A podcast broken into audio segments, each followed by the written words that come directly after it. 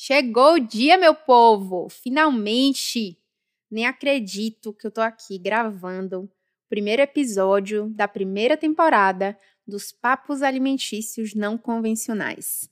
Esse projeto ficou muito tempo guardado na minha cabeça, gente, e finalmente está saindo dela para nos aproximar das pessoas, da cozinha, da terra, da natureza e eu agradeço você que está aí ouvindo, quem já está acompanhando e divulgando também lá no Instagram, no ttcozinha, que é onde eu compartilho outras informações, dou umas dicas, passo umas receitinhas básicas, já contei mais sobre esse podcast também.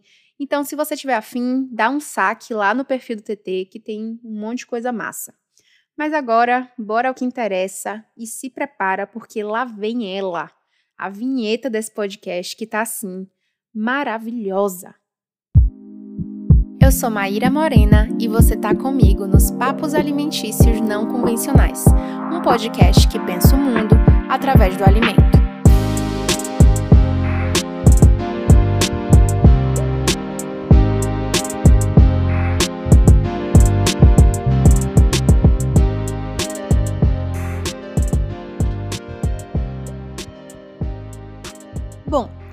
Nossa vinheta já deu a dica, esse podcast quer pensar o mundo através do alimento. E isso significa colocá-lo no centro de reflexões sobre a política, a cultura, a educação, a saúde, porque é esse lugar de centralidade mesmo que o alimento ocupa, ou que pelo menos deveria ocupar nas nossas vidas. Porque todo mundo come, né, gente? Tem que comer para ficar vivo. Sem comida a gente não sobrevive, é condição para nossa existência. E aí, nesse sentido, é importante que a gente entenda que aquilo que comemos e como comemos não diz respeito somente às nossas preferências alimentares. Não é uma questão meramente individual. A alimentação ela é influenciada em grande medida por interesses econômicos e é também permeada por questões bastante complexas que, na verdade, atravessam toda a sociedade, né?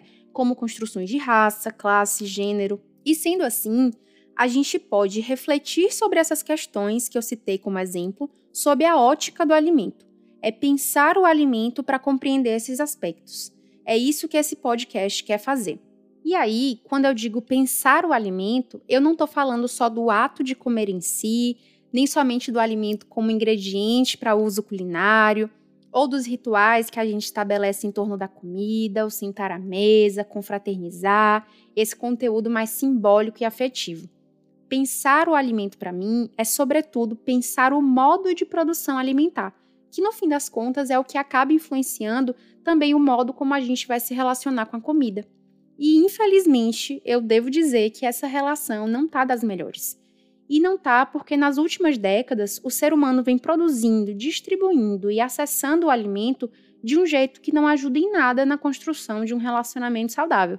Pelo contrário, esse atual sistema de produção alimentar, que opera sob um modelo agroindustrial, é caracterizado, dentre outras coisas, pela monocultura em grandes extensões de terra, mecanização das atividades no campo, uso de agrotóxicos e transgênicos, alto consumo de água e combustíveis fósseis, ultraprocessamento de alimentos, dependência de redes de escoamento e distribuição de longas distâncias, e essas são características que determinam muitos problemas, como concentração de renda, violência contra povos e territórios, aumento dos conflitos rurais, redução da biodiversidade, contaminação dos solos e das águas, insegurança alimentar e nutricional, monopólio e lobby político de grandes grupos empresariais, crescimento de doenças ligadas à alimentação, como as pandemias. Então, assim, é um modelo de produção absolutamente insustentável. É um dos grandes responsáveis pela escalada da crise climática e pelo aprofundamento dos problemas socioambientais.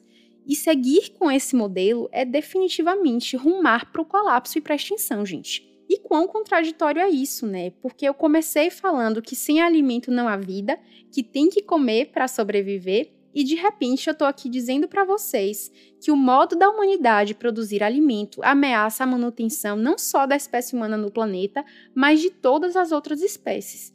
Isso não faz o menor sentido para mim.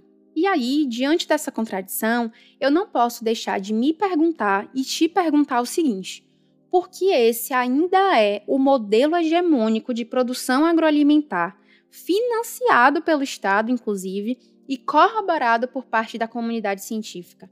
Quem está ganhando com isso, afinal? Quem está controlando o que a gente come? Quem escolheu isso? São essas perguntas que vão estar presentes nessa primeira temporada dos Papos Alimentícios Não Convencionais, que vai girar em torno do futuro da comida.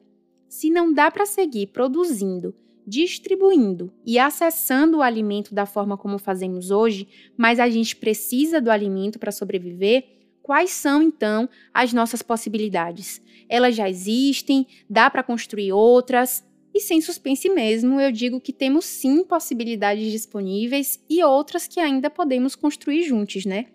Então a gente vai conversar sobre essas possibilidades e também sobre assuntos como tecnologia, veganismo, feminismo, divisão e precarização do trabalho, ancestralidade, padrões de beleza. Claro que não vai dar para esgotar tudo isso, tudo que pode ser dito sobre esses assuntos, e também não estamos aqui para dar respostas definitivas, não. A missão é se apropriar de saberes, práticas e processos que envolvem o alimento para pensar alternativas a esse sistema que lucra em cima da destruição e que não se restringe ao setor alimentício, alcança toda a economia, a política, a cultura e até mesmo as nossas relações pessoais. Se tu não tem familiaridade com o que ouviu até agora, não vai sair correndo achando que esse podcast não é para você, tá? Por favor, pode ficar de boa, porque esse piloto dos papos alimentícios não convencionais tem por objetivo apresentar dar uma ideia para vocês sobre o que vai rolar por aqui. Nos próximos episódios eu começo a explicar tudo direitinho, até porque essas temáticas que a gente vai abordar não são a coisa mais popular do mundo, né? Não estão tipo passando na TV. E a ideia do projeto é essa mesma: difundir noções que não estão em evidência na mídia porque questionam a estrutura do sistema em que vivemos e nos fazem perceber que existem futuros possíveis que não são marcados pela escassez, tragédia e extinção.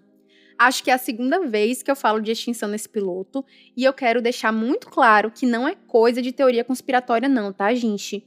Não é uma parada que vai acontecer tipo amanhã. É um processo histórico de mudança nas condições que permitem nossa permanência nesse mundo. Só que esse processo, na verdade, já está acontecendo, meu amor. Ele é real e se não fosse real, a gente não tava aí falando de comida feita em impressora 3D e bunker para sobreviver às consequências do aquecimento global, né? E para falar a verdade, eu não consigo entender nem aceitar que a gente está naturalizando falar sobre esses absurdos ao invés de estar tá falando sobre agroecologia, por exemplo. Tão simples, né?